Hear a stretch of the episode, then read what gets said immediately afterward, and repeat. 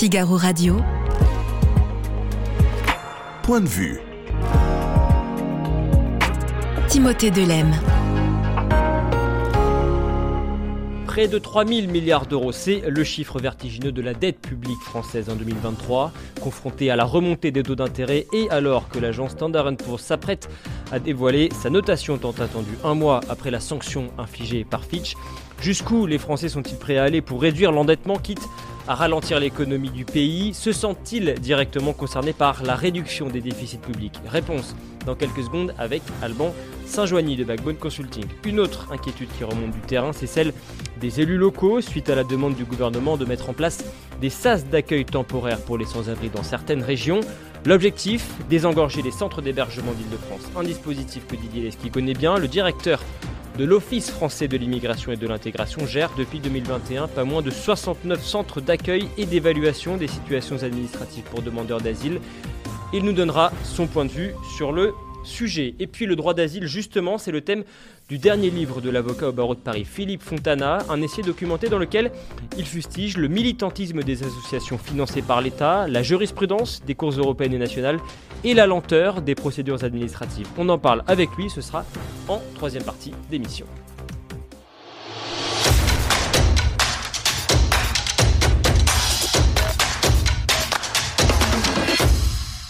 Bonjour Alban Saint-Joigny. Bonjour. Merci beaucoup d'être euh, avec nous de Backbone Consulting. Le sondage de la semaine qui porte sur la dette, sur les déficits, sur la notation également de, la France par Standard Poor's. C'est imminent, on va en, parler, on va y revenir.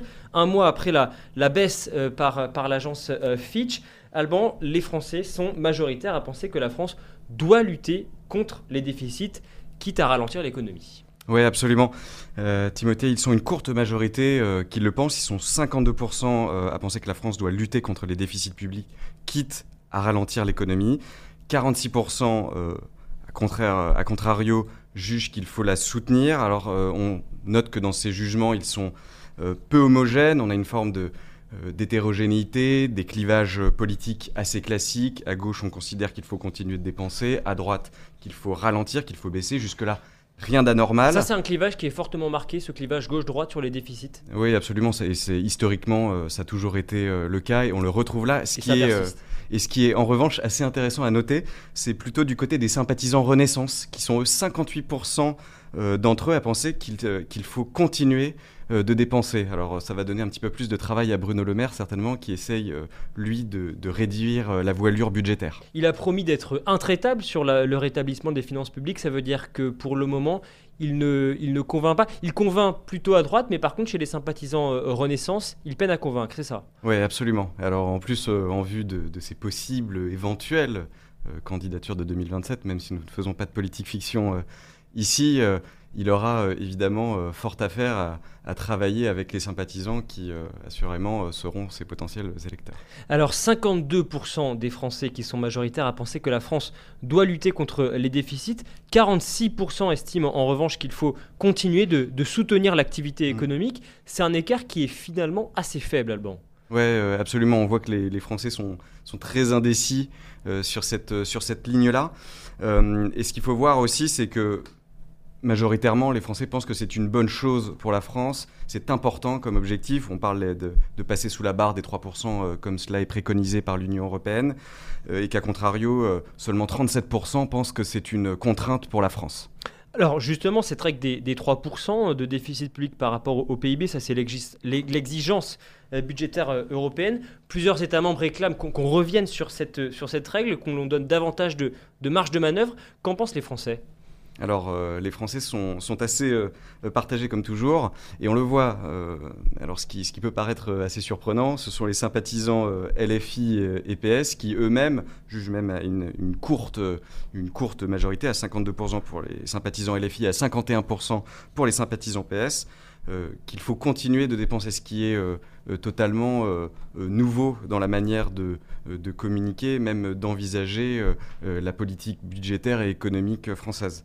Et on voit que les, Français ont eu un, peu un trop-plein à la suite de la crise sanitaire et de l'argent magique et du quoi qu'il en coûte. les Français n'en veulent plus, globalement. Les Français n'en veulent plus, mais je reviens sur ce, commentaire qui arrive à l'instant dans le chat. Et d'ailleurs, je salue tous les, internautes qui, nous rejoignent. C'est pas demain qu'on sera à 3%. Les Français veulent qu'on réduise les déficits, mais est-ce qu'ils y croient? Est-ce que cet objectif des 3% est crédible aux yeux des Français? Alors oui, oui et non. l'idée, l'idée est, un petit peu toujours la même. C'est toujours euh, très paradoxal. Ils sont à la fois euh, un peu inquiets pour la France.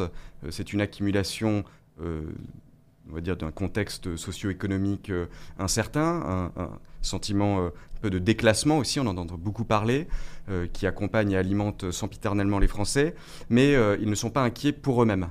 Et donc, euh, on le note notamment avec euh, cette histoire de notation, ça a déjà été le cas euh, avec Fitch il y a un mois. les Français sont inquiets sur l'état de gravité économique de la France, mais pas pour eux-mêmes, alors que la question du pouvoir d'achat est aujourd'hui au cœur de leur quotidien. Est-ce que cela inquiète les Français ou est-ce qu'ils disent finalement c'est assez blanc de nos préoccupations? Alors, c'est là où toute la situation, et j'y reviens, est vraiment paradoxale. Ils voient ce sentiment de déclassement de la France euh, sur le paysage et sur la scène internationale. Mais, euh, mais, finalement très peu pour, pour eux-mêmes. Et c'était déjà d'ailleurs le cas en 2012 quand la France avait dégradé à la note d'un triple A un double A. Euh, où euh, ils étaient également 68% euh, à vivre ça comme un, drame national, alors que ces systèmes de notation, ces agences américaines, il faut le rappeler, sont globalement méconnus, très loin des préoccupations quotidiennes.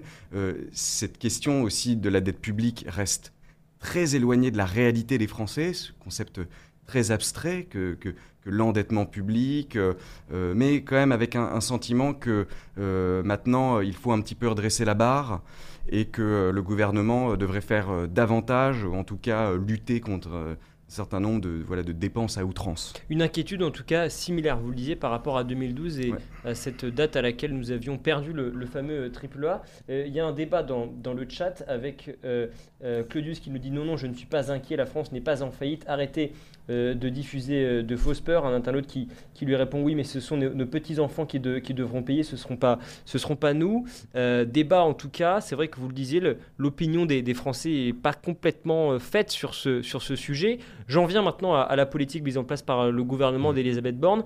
Là, c'est un peu plus euh, tranché. Comment les Français jugent les réformes mises en œuvre? Alors ils sont, euh, ils sont 6 sur 10 euh, à trouver que le gouvernement augmente trop la dépense publique. Euh, ils sont aujourd'hui pas convaincus globalement par, par la politique économique et budgétaire. on parle aussi beaucoup du mur de la dette, qui est une formule qui revient assez souvent et qui est notamment soulevée et poussée par, par l'IFRAP, et qui est repris notamment sur les réseaux sociaux. Et c'est pour ça qu'on voit d'ailleurs les campagnes de Gabriel Attal contre la fraude, enfin, la fraude sociale. de ça a eu un impact dans l'opinion oui, absolument. Euh, ça, a énormément imprimé, euh, surtout la semaine dernière. Euh, on pourra d'ailleurs revenir sur aussi le travail de lobbying d'Elisabeth Borne pour tenter de convaincre les agences de notation, ou en tout cas les membres du gouvernement qui émergent le plus et qui impriment le plus en ce moment. On voit que Elisabeth Borne cette semaine revient sur le devant de la scène, alors qu'elle est Première ministre, et c'est tout à fait normal. On ne devrait parler quasiment que d'elle parmi les, les, membres du gouvernement, ou en tout cas en part de voix, si l'on raisonne comme ça. et alors que depuis quelques semaines, c'était plutôt globalement Gérald Darmanin sur la politique migratoire, Bruno Le Maire qui prend énormément la lumière ces jours-ci. Et là, si on regarde d'ailleurs, grâce à notre outil fait d'analyse de l'opinion en ligne, que nous avons d'ailleurs ajusté sur notre site Backbone Consulting la semaine dernière, Elisabeth Borne récolte 16% de part de voix depuis le début de la semaine dans tout le gouvernement. Elle est la personne du gouvernement qui est la plus mentionnée, ça fait 127 000 mentions, et c'est normal quand on est Première ministre. Ça veut dire qu'elle convainc ou elle ne convainc pas sur cette, cette politique où c'est vrai que de ces derniers temps, eh bien, voilà, elle n'arrête pas de dire qu'on va réduire les déficits publics. Est-ce que ça marche? Alors, tout cas, elle cherche à convaincre, ça c'est sûr. On sent qu'elle elle, est vraiment ressortie affaiblie de la réforme des retraites. Euh, il y a énormément de commentaires euh, euh, sur les réseaux sociaux, notamment qui la cataloguent de collaboratrice euh, du président et non de Premier ministre, ce qui même dans sa posture, dans son image, euh, l'a fait euh, relayer presque au, au, second plan. Donc on voit que les actions multiples qu'il cherche à mener sur le terrain pour recréer du lien avec les Français, euh, tels que les déplacements en région, euh, le plan d'annonce pour euh, la décarbonation sur le, plan France verte, et qui malheureusement trouve quand même majoritairement peu d'écho. Chardon Bleu nous dit dans, le chat Macron croit qu'on va l'aimer parce qu'il a distribué à tout va l'argent des contribuables. Est-ce que il y a eu cet effet quoi qu'il en coûte C'est vrai que pendant la crise Covid, on avait le sentiment eh bien, que l'État était prêt à, mettre de l'argent sur la table pour soutenir notamment les, entreprises mais aussi les ménages. Aujourd'hui, on dit attention, il faut réduire la voilure, il faut réduire les déficits. Finalement, est-ce que les, Français euh, bah, ils comprennent quelque chose dans cette politique? Euh, En tout cas, une chose est sûre, c'est qu'ils n'en veulent plus. Euh, ils ne veulent plus de cette politique du quoi qu'il en coûte. Euh, l'argent magique est terminé, même si c'est vrai que c'est une réalité qui restait euh, très éloignée d'eux. Euh, le financement, l'endettement restent des notions abstraites, surtout quand on voit les sommes colossales déployées. Sur les implications, les conséquences de la dégradation de certaines notes, idem. Les Français ne savent pas tellement en fait à quoi cela renvoie, étant donné que les critères de notation reste quand même globalement euh, plutôt, plutôt obscur. On ne sait pas vraiment ce qu'il y a sous le capot. Euh, quand on voit que le Japon a depuis une vingtaine d'années la note de A, euh, ils sont à 200% de leur dette et que visiblement ça ne semble pas poser plus de problèmes que ça pour cette économie qui reste solvable, ou en tout cas efficace. Donc pour revenir sur le symbole du quoi qu'il en coûte qui est énormément revenu et qui maintenant même est presque abrégé en quoi qu'il, hein, si on reprend comme ça euh, beaucoup. Ils ne, ils n'en veulent plus en tout cas. Ils n'en veulent plus. Sur les mesures très concrètement mises en place pour réduire les déficits, vous en avez testé euh, plusieurs, Alban Saint-Joigny. Dans quel domaine les Français souhaitent-ils prioritairement faire des économies? Alors, euh, en tout cas, il y a deux mesures qui récoltent la faveur des Français, qui est de diminuer le nombre de fonctionnaires, qui est un sujet qui revient assez régulièrement. Ils sont 53% à vouloir réduire le nombre de fonctionnaires, à réduire les aides sociales, 60%. On voit que la campagne de, Gabriel Attal, fonctionne, à payer euh, en ce sens. En revanche, ils disent non à une réduction des aides aux entreprises. Ils sont 53% à, le penser.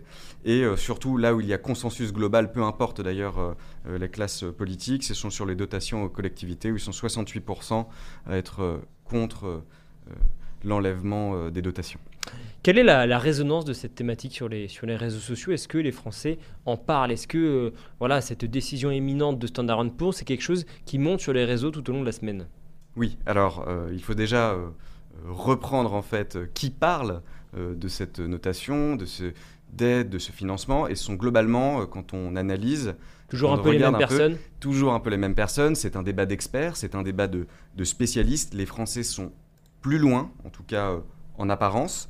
Euh, il y a une comparaison d'ailleurs aussi avec la situation avec la Grèce. Il y a plusieurs commentaires qui reviennent, tels que la situation se dégrade et n'est pas maîtrisée.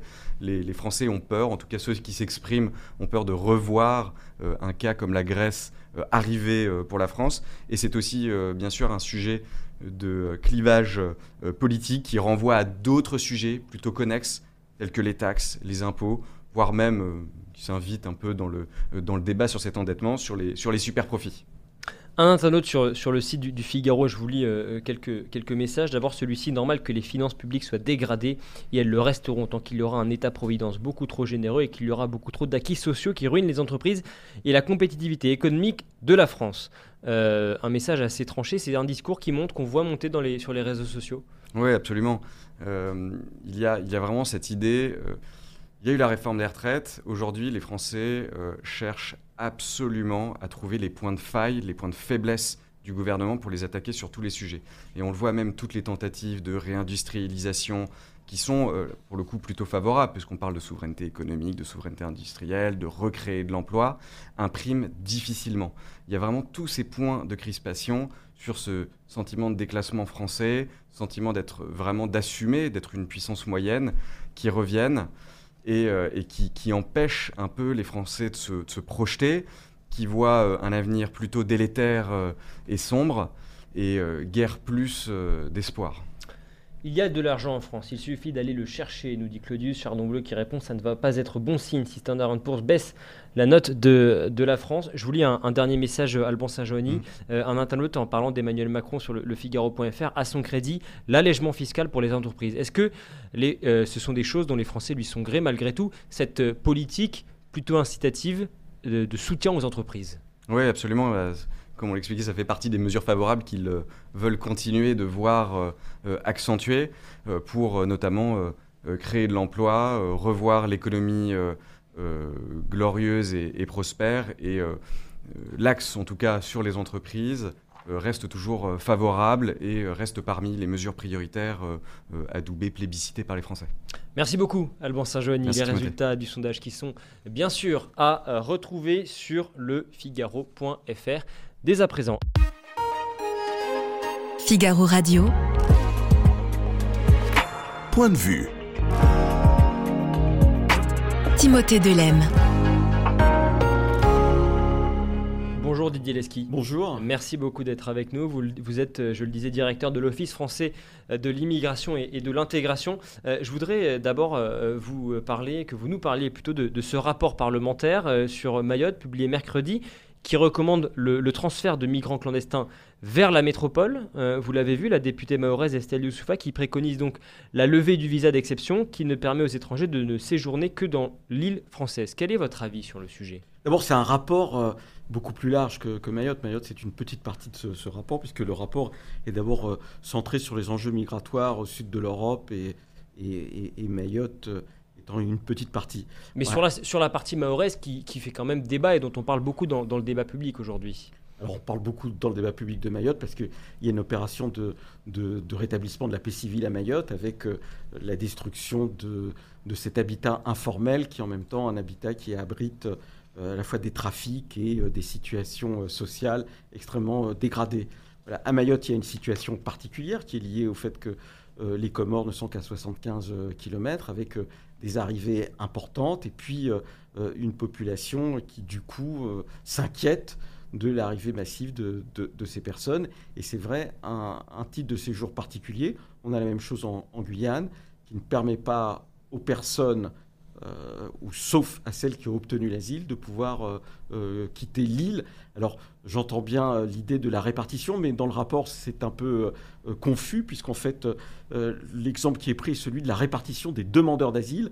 Les personnes qui ont un titre de séjour ne sont plus des demandeurs d'asile ou ne sont pas des demandeurs d'asile, et on ne voit pas très bien quel serait le mécanisme de la répartition. Est-ce que c'est volontaire, pas volontaire? Enfin tout ça reste assez flou. Je pense qu'il y a un aspect je dirais, je tente quelque chose sans vraiment l'avoir construit. Mais sur le plus largement, quand euh, Estelle Youssoufa dit on est saturé, 50 000 étrangers irréguliers, c'est insupportable pour notre petit territoire de 374 euh, km que, que, lui répondez-vous euh, D'abord, le gouvernement l'État lui a, lui a répondu, puisque c'est tout l'enjeu de l'opération en cours, avec les pressions exercées sur le gouvernement comorien pour reprendre les clandestins. Et on n'imagine pas des opérations qui viseraient à ramener euh, dans l'hexagone des clandestins pour après les expulser euh, euh, aux Comores. Ça n'a pas de sens. Donc si c'est ça l'enjeu et si c'est sa proposition, bien évidemment, il faut que les clandestins repartent de Mayotte vers les Comores et, pas, ne passent pas par l'Hexagone. Alors j'en reviens à la métropole à présent, nous l'avons dit, les préfets ont été chargés mi-mars de créer des sas d'accueil temporaires régionaux pour des milliers de, de sans-abri, principalement des migrants une décision très critiquée par un certain nombre d'élus locaux qui regrettent notamment le manque de, concertation. Quel est votre point de vue sur le sujet? Alors, je crois que ce matin, il y a eu un article dans le Figaro extrêmement euh, complet sur le sujet et qui rappelle que l'OFI, euh, depuis maintenant plus d'un an, euh, presque deux ans, a déjà mis en place des SAS qui ne posent pas de problème. Il y en a près de 70 dans toute la France et euh, nous organisons une répartition de la charge de l'accueil des demandeurs d'asile sur l'ensemble des régions françaises avec euh, des départs euh, qui s'échelonnent tous les mois. Et, l'année dernière, nous avons fait comme ça près de 20 000 départs de l'île de France. Ce que nous constatons, c'est que les personnes qui arrivent comme dans ces régions, eh bien, sont des personnes qui accèdent beaucoup plus vite à l'autonomie parce qu'il peut y avoir moins de difficultés en ce qui concerne l'accès au logement quand on a obtenu le titre de séjour comme, euh, réfugié et euh, aussi euh, l'emploi. Et donc l'articulation est meilleure et du reste 20% du parc d'hébergement aujourd'hui géré par l'OFI se situe dans des départements de moins de 500 000 habitants et je dois dire qu'il y a très peu d'incidents. Donc les nouveaux SAS, c'est une chose différente que celle qui est gérée par, par l'OFI et qui marche très bien. ce sont des personnes qui sont aujourd'hui hébergées par l'État à qui on dit il, serait mieux pour vous, pour votre parcours social, pour votre parcours, si vous avez un titre de séjour, eh bien d'être dans des zones où le logement est beaucoup plus accessible et où il peut exister de l'emploi. Alors ces nouveaux SAS sont bien sûr différents parce qu'ils ne concernent pas les mêmes personnes, mais ils sont calqués sur ce que vous faites déjà avec euh, vos 69, je crois, centres d'accueil euh, et d'évaluation des mmh. situations euh, administratives. Pour bien comprendre ce que cherche à faire le, gouvernement, comment est-ce que cela fonctionne? Quelle est la procédure mise en place dans, dans ces centres?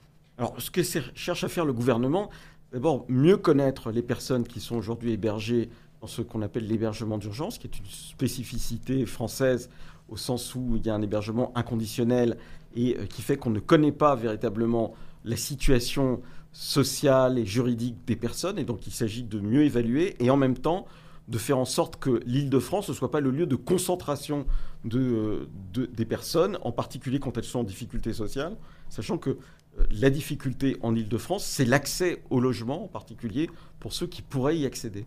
Est-ce que vous pensez que ce système que vous chapeautez est transposable pour euh, l'hébergement euh, d'urgence pour les, sans-abri euh, qui ne sont pas demandeurs d'asile? Alors, d'abord, des sans-abri, le, mot est, pas exactement correct, puisque ces personnes sont très souvent déjà hébergées. Et donc, cet hébergement, il est pris en charge déjà par l'État. Voilà. Et donc, que l'État estime à un moment donné qu'il serait plus favorable de répartir mieux euh, ces, situations sociales et pour mieux les accompagner, ça me semble plutôt une bonne chose. Alors, on va voir, là, il s'agit simplement de, moins de 500 personnes pour l'instant, hein, comparé à ce que nous avons fait et ce qui euh, fonctionne déjà. Après, la concertation, elle doit être organisée par les préfets dans les départements, c'est ce qui est demandé par euh, le ministre de l'Intérieur et surtout le ministre du Logement, et je pense que les choses vont finir par prendre tournure de telle manière qu'on évite les polémiques. Euh, les polémiques, en l'occurrence, un, certain nombre euh, d'élus accusent le gouvernement de vouloir faire la, chasse aux pauvres. Qu'est-ce que vous en pensez? Euh, L'idée que l'État dépense des sommes quand même très importantes pour héberger des personnes et pour après faire en sorte que ces personnes ne se trouvent pas dans des situations d'impasse en Ile-de-France, ça ne s'appelle pas chasser les pauvres. Ça s'appelle avoir une politique intelligente pour faire en sorte que nous n'ayons pas pendant des années des personnes encarafées, si j'ose dire, hein, dans des lieux qui ne sont pas toujours euh, d'une très grande qualité. Donc euh, c'est une querelle qui, à mon sens, est assez idiote, en particulier avec ces mots-là. Une question qui, euh, qui également inquiète, ou en tout cas que les, dont les Français veulent avoir des, informations, c'est le coût également de, ces hébergements. Est-ce que l'on a une idée de combien ça coûte? Bien, il coûte beaucoup plus cher en Ile-de-France qu'ailleurs, pour des raisons liées au fait que l'Île-de-France, tant en ce qui concerne l'hôtellerie que le foncier, eh bien, euh, c'est plus cher que dans d'autres zones, euh, même euh, au-delà de Paris, nous le savons. Et donc, bien évidemment, l'idée est de faire en sorte, à partir de cette meilleure répartition, de faire baisser aussi l'engagement financier de l'État pour ce type d'hébergement. Et, le prix du foncier comme le prix de, des hébergements est naturellement beaucoup moins cher dans des régions où globalement les loyers sont moindres, euh, le, prix d'achat euh, des locaux est moindre qu'il ne l'est en Ile-de-France. On a entendu tout à l'heure le, ministre du Logement, Olivier Klein, qui, parle d'une politique euh, mise en place, je cite, menée avec le préfet de la région Île-de-France, avec l'ensemble des préfets concernés. Euh, du côté des maires, c'est pas vraiment ce qui remonte. On dit qu'on n'a pas été euh, suffisamment concerné. Alors, pour l'instant, il n'y a que 7 centres à travers la France. Hein, 7 centres. Concertés, pardon. Oui. oui 7 centres. Hein. vous avez parlé tout à l'heure des 69 centres de l'OFI. Donc, vous voyez, vous n'êtes même pas à 10%. Bon, ça, c'est la première chose. La deuxième chose, c'est que. Mais les... 7 centres qui sont, qui sont décrits et pour, euh, pour beaucoup qui ont l'air décrits, en tout cas pour un ou deux d'entre eux, si ce n'est trois. Hein, et par ailleurs, la consigne qui est donnée par le ministre de l'Intérieur au préfet, c'est bien évidemment de discuter avec les élus. Après, il faut quand même euh, avoir, et, je pense à certains élus qui euh, peuvent, euh, peuvent faire des proclamations générales sur le thème il faut accueillir, et qui, une fois mis concrètement devant la question de l'accueil, manifestement ont une réaction qui est un peu en décalage avec leur déclaration de principe. Je pense qu'il faut que tout ça s'accorde. Hein. Il y a il est important d'organiser au mieux l'accueil, comme il est important aussi de reconduire les personnes qui n'ont euh, pas droit au séjour en France. Et je crois que les deux choses vont ensemble et c'est ce que le gouvernement essaye de faire.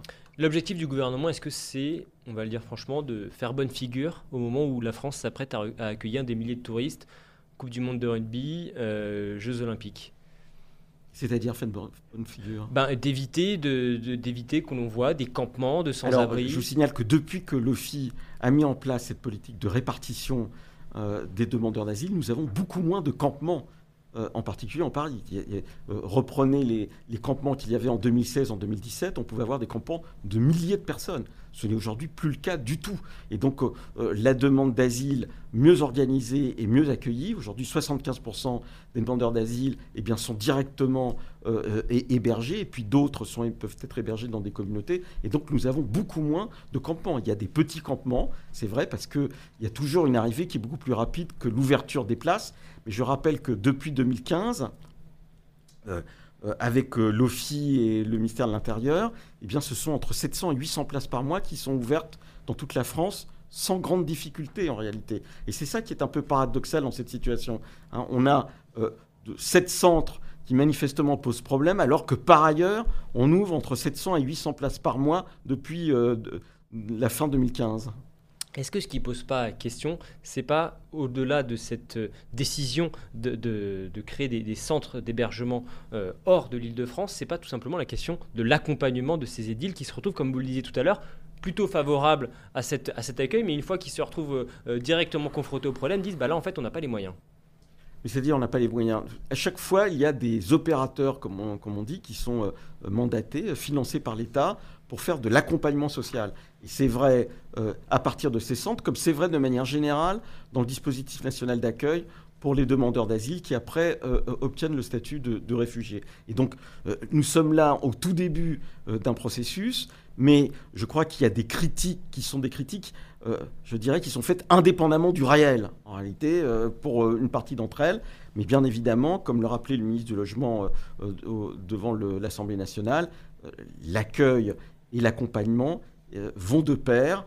Mais je crois qu'on est pris en tenaille entre certaines associations un peu militantes qui, de toute façon, quoi que fasse l'État, eh bien l'État n'en fait jamais assez. Et puis des postures de l'autre côté qui pensent que tout accueil euh, devrait être refusé aux personnes qui sont là et qui, euh, pour certaines ou pour beaucoup d'entre elles, ont déjà un titre de séjour, parce que c'est ça aussi qu'on peut trouver dans, dans, les hôtels ou dans les hébergements, euh, peuvent être pour certaines d'entre elles de nationalité française, euh, peuvent avoir le statut de réfugié euh, et pour d'autres peuvent être en situation irrégulière. Et l'enjeu, c'est à ce moment-là de leur proposer une aide au retour volontaire. C'est ce que font les agents de l'OFI pour les raccompagner dans leur pays d'origine.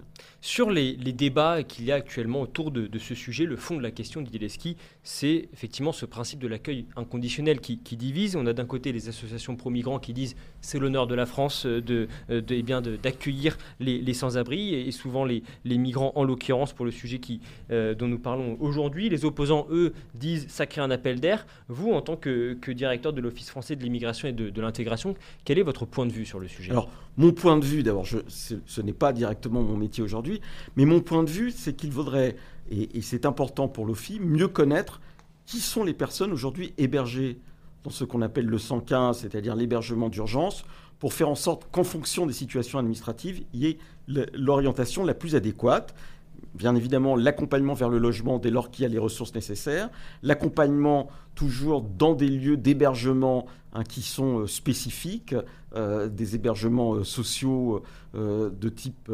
hébergement d'urgence spécialisé, et puis pour les personnes qui sont sorties de séjour, eh bien, la proposition qui est faite par l'OFI, c'est l'aide au retour volontaire pour faire en sorte que les personnes puissent retrouver dans leur pays d'origine eh bien, un parcours qui est adéquate avec ce qui a été décidé de manière souveraine par la France.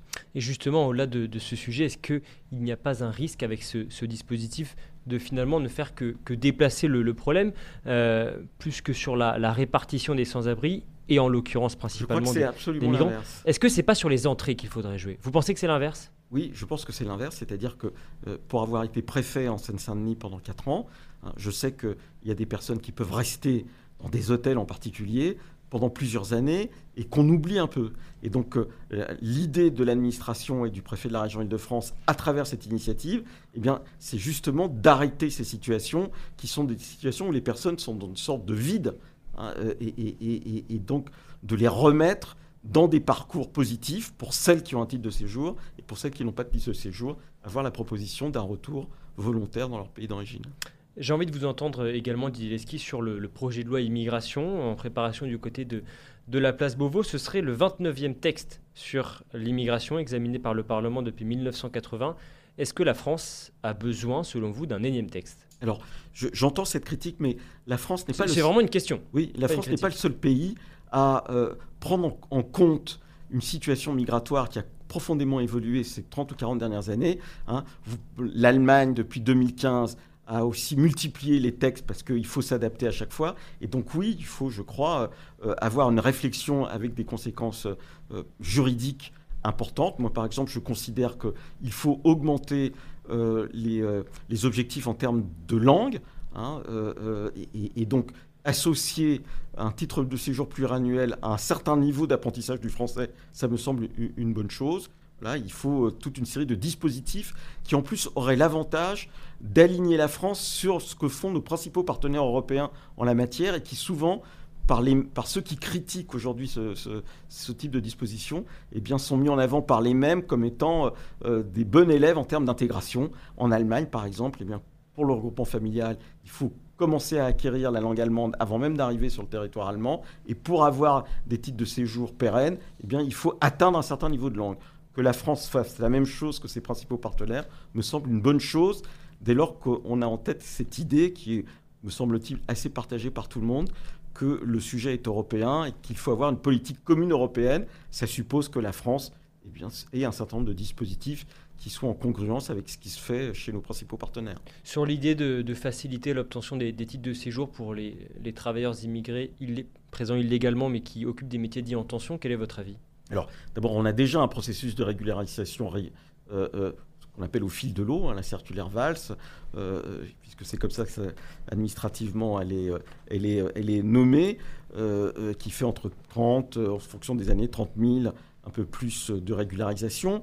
Bien évidemment, je crois qu'il faut que les personnes qui ont un, contrat de travail et qui sont en situation de travail eh bien, soient régularisées. C'est ce que propose le ministre de l'Intérieur, sachant quand même qu'il faut en même temps faire attention au fait que un de nos enjeux, eh bien, c'est de faire en sorte que les personnes qui ont déjà acquis un titre de séjour, je pense à ceux qui ont obtenu le statut de réfugié et qui ne sont pas encore en emploi, soient prises en charge pour aller vers ces métiers qui sont aussi des métiers en tension. Et donc il, faut, il ne faut pas euh, déséquilibrer l'ensemble de notre politique euh, d'intégration et je crois que c'est la volonté du ministre de l'Intérieur de ne pas la déséquilibrer. Merci beaucoup, Didier Merci à vous. Figaro Radio point de vue. Timothée Delem. Je vous propose de nous arrêter à présent sur la question des demandeurs d'asile. Jamais la France n'a eu à traiter autant de demandes sur son sol. Près de 155 000 demandes en 2022 d'après les chiffres transmis par Paris à, à l'Office de l'Union européenne Eurostat. Un sujet sur lequel a enquêté l'avocat Philippe Fontana qui pointe du doigt dans son dernier livre un système qu'il juge dévoyeux, coûteux, dévoyé pardon, coûteux et militant. Bonjour Philippe Fontana, merci d'être euh, avec nous. Vous êtes avocat au barreau de Paris et auteur de cet ouvrage, La vérité sur le droit d'asile. C'est publié aux éditions de l'Observatoire. Vous avez enquêté sur euh, l'une de, ces questions au cœur des, des préoccupations de l'exécutif et des Français, le droit d'asile. 156 103, c'est le nombre de demandes d'asile déposées en France en 2022. D'abord, quelles sont les principales causes de demande d'asile et pourquoi estimez-vous que ce droit est détourné?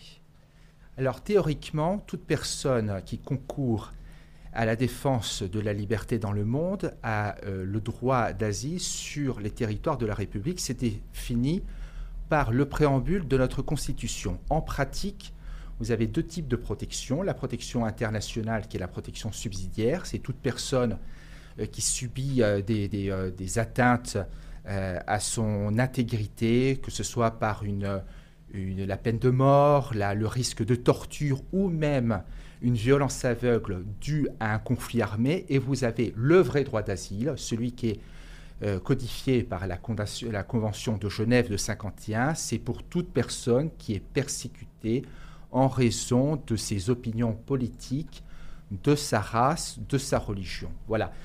Euh, en réalité... Vous vous dites que ce droit est détourné ah, totalement. Il est non seulement détourné, mais il est dévoyé. Pourquoi? Parce qu'il y a une véritable dichotomie entre le caractère sacré de l'asile que je viens de rappeler, auquel nous sommes tous attachés, et surtout la France, comme phare des Lumières dans le monde, et son dévoiement, puisque quand je vais vous rappeler hein, les, premières euh, nationalités qui demandent l'asile en France, ce sont quand même des Afghans, des Bangladais, des Turcs et des ressortissants de la République démocratique du Congo.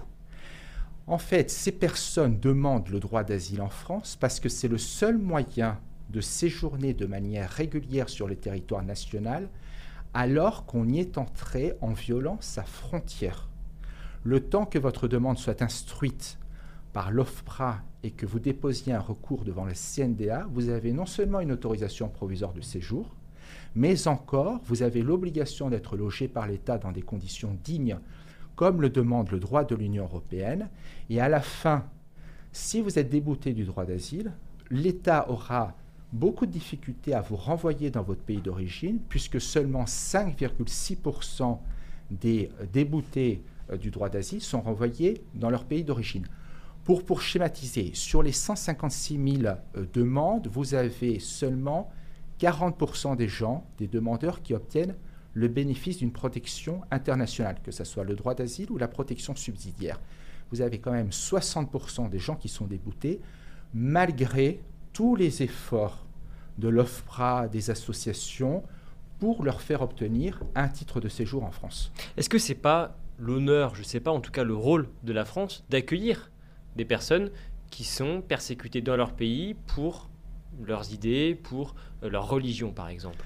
Évidemment, mais c'est une infime minorité de ceux qui le demandent.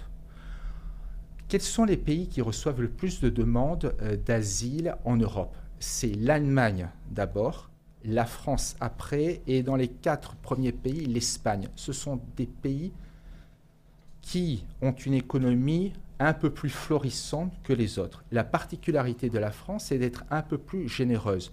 Ce qui est inscrit dans la Constitution, c'est le droit d'asile pour les combattants de la liberté. Sur les 156 000 demandeurs d'asile, je vous mets au défi de me trouver beaucoup de combattants pour la liberté. Moi, les combattants de la liberté que j'ai connus, que ce soit au Liban ou ailleurs, ce sont des gens qui ont sacrifié leur vie pour la défense de leur pays ou pour la défense des libertés en règle générale. Et vous voyez bien, sur le conflit ukrainien.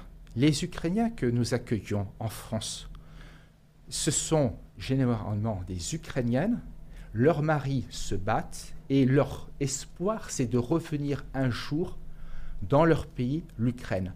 Quand vous voyez des Bangladais qui arrivent en France, je crains que leur espoir soit de rester sur notre pays.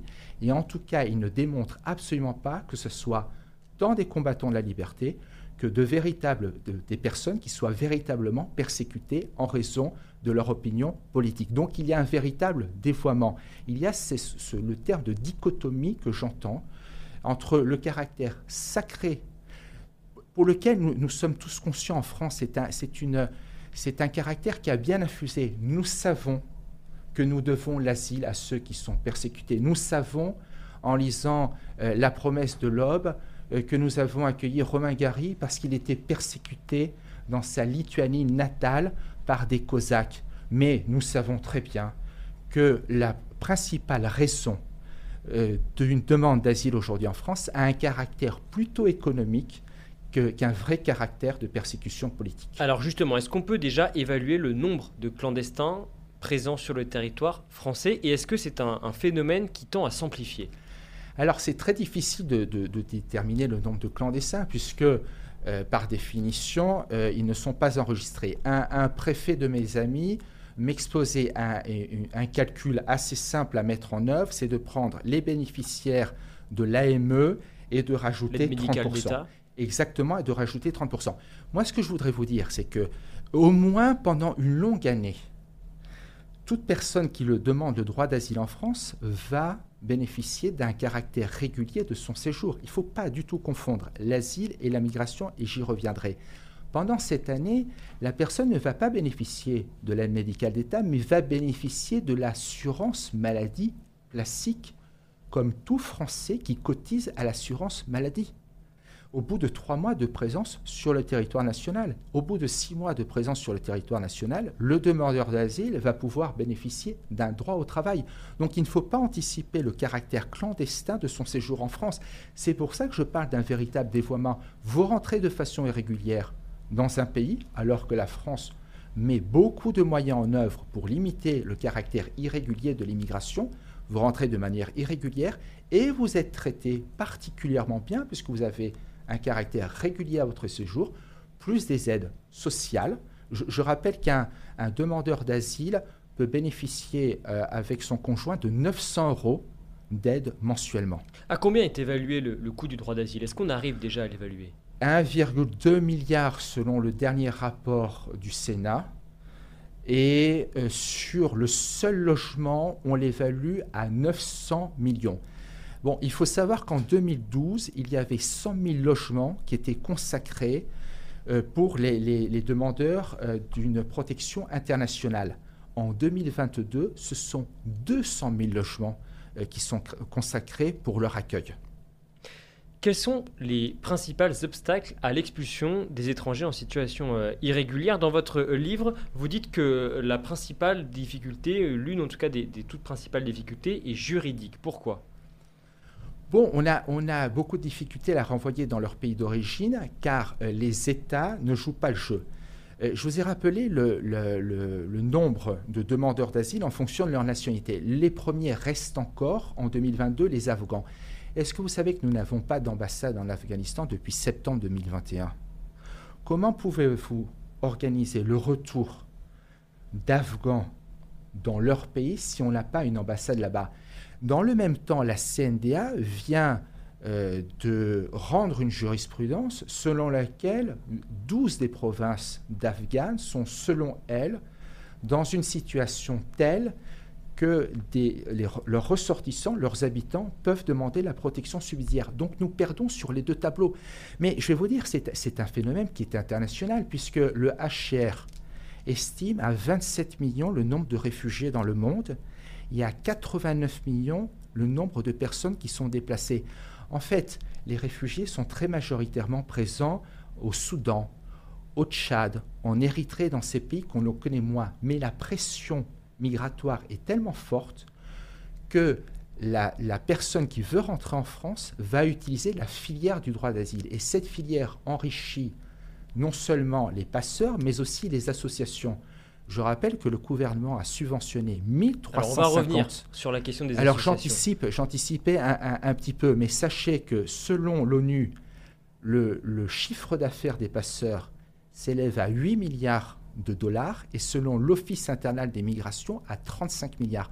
Donc c'est un véritable business pour les passeurs. Il faut mieux faire entrer des demandeurs d'asile en France plutôt que de convoyer la drogue. Vous allez plus vous enrichir vous aurez en plus une certaine onction de la part des associations, ce qui peut vous faire la transition avec votre prochaine question. Et en plus, vous risquez des peines moins importantes. Alors, je voudrais rester un instant sur le, terrain du droit. En quoi la jurisprudence des juges empêche-t-elle un État qui le souhaite eh bien, de renvoyer dans son pays un migrant en situation irrégulière en France?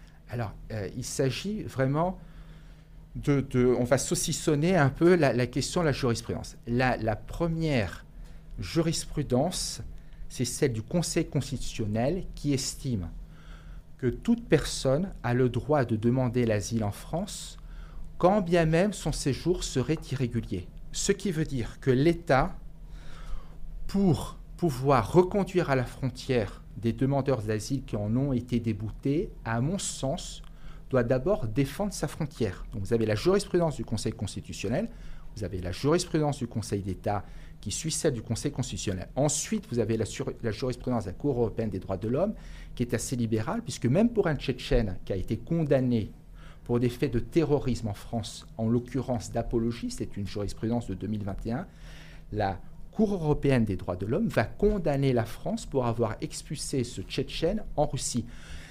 En outre, vous avez la euh, jurisprudence de la CJE qui va condamner la France parce que celle-ci tient la frontière, c'est-à-dire que la France contrôle sa frontière actuellement euh, pour le risque terroriste.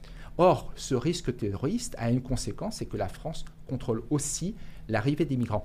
Donc en fait, tout, le, sens de cette jurisprudence, c'est de faciliter non seulement l'entrée des migrants, mais la difficulté. Ceci est aussi adossé à un certain nombre de directives européennes qui corsettent la France, puisque la, question de l'asile est une compétence partagée entre la France et l'Union européenne. Alors du coup, est-ce que vous diriez que le droit d'asile bien, euh, à défaut d'être euh, entre les mains du législateur, est entre les mains du juge? Et si oui, euh, que faut-il faire? Vous me voyez bien, est-ce qu'il faut par exemple modifier la Constitution? Et là aussi, si oui, que faut-il y mettre? Bon, modifier la Constitution n'est absolument pas d'actualité. Donc je préconise plutôt euh, de s'inspirer euh, de la transposition des directives de façon beaucoup plus fine que ne fait la France aujourd'hui. Je prends. Vous parlez des directives européennes. Oui. En fait, aujourd'hui, ce n'est plus l'État qui tient la frontière, c'est l'Union européenne. Il, faut regarder les choses telles qu'elles sont et non pas telles qu'on pourrait les imaginer ou telles qu'on voudrait les vouloir. Donc appliquons le droit de l'Union européenne dans un premier temps. Quand on transpose une directive, contrairement au règlement, vous avez un certain nombre de latitudes pour la transposer en droit interne. Celle du 26 juin 2013 nous autorise à, déclarer irrecevable la demande d'un migrant qui est passé par un État, un pays tiers sûr. Le Bangladesh qui arrive en France, s'il est, passé par un État tiers sûr, comme le Pakistan, comme l'Inde, qui est reconnu par l'OFPRA comme un pays d'origine sûre, eh bien sa demande d'asile sera déclarée irrecevable. Or, la France n'a pas du tout transposé euh, ce caractère qui est exprimé, cette disposition qui est exprimée dans cette directive. Donc soyons d'abord malins et ne nous réfugions pas derrière les questions de l'Union européenne et euh, malgré euh, ce, corsetage que je décrivais. Ensuite, vous avez une deuxième manière de régler la question migratoire. On va prendre l'exemple de la Hongrie. La Hongrie est membre de l'Union européenne, tout comme le Danemark. On pourra revenir sur l'exemple du Danemark si vous le souhaitez. La Hongrie a connu en 2015, au moment des grandes arrivées migratoires, 175 000 demandes d'asile. Vous savez combien elle en a reçu en 2020 Dites-moi. 90. Pourquoi? Parce qu'elle a une politique imaginative qui est totalement contraire aux droits de l'Union européenne. Ça, je vous l'accorde. Mais en tout cas, elle a réglé le problème de la question de l'asile. Elle a enfermé, pour être clair, tout demandeur d'asile dans un centre de rétention comme on pourrait en avoir en France. Mais les demandeurs d'asile, ils ne sont pas euh, idiots, ils viennent pour des raisons, dans l'immense majorité pour des raisons économiques, ils savent qu'en Hongrie, ils ne sont pas bienvenus. Or, encore une fois, il faut bien décorréler le problème de l'asile, je vous ai rappelé sa question de la sacralité, du problème des questions migratoires. La Hongrie a besoin de travailleurs étrangers. La Hongrie fait, fait venir des travailleurs étrangers de l'Extrême-Orient. La Hongrie n'a pas envie que son le droit sacré de l'asile lui échappe.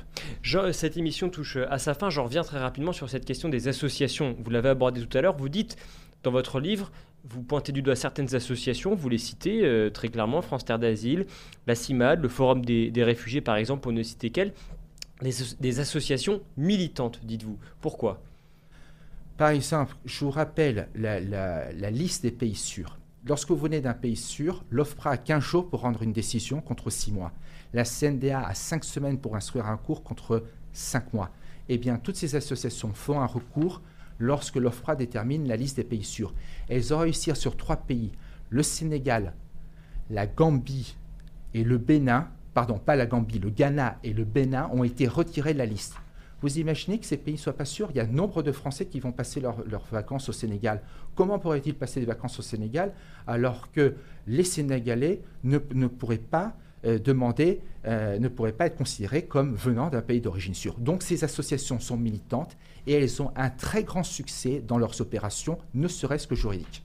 La vérité sur le droit d'asile, les réalités d'un système dévoyeux, coûteux, coûteux et militant. C'est publié aux éditions de l'Observatoire et c'est à retrouver dans toutes les bonnes librairies. Merci beaucoup pour votre présence dans Point de vue ce soir, Philippe.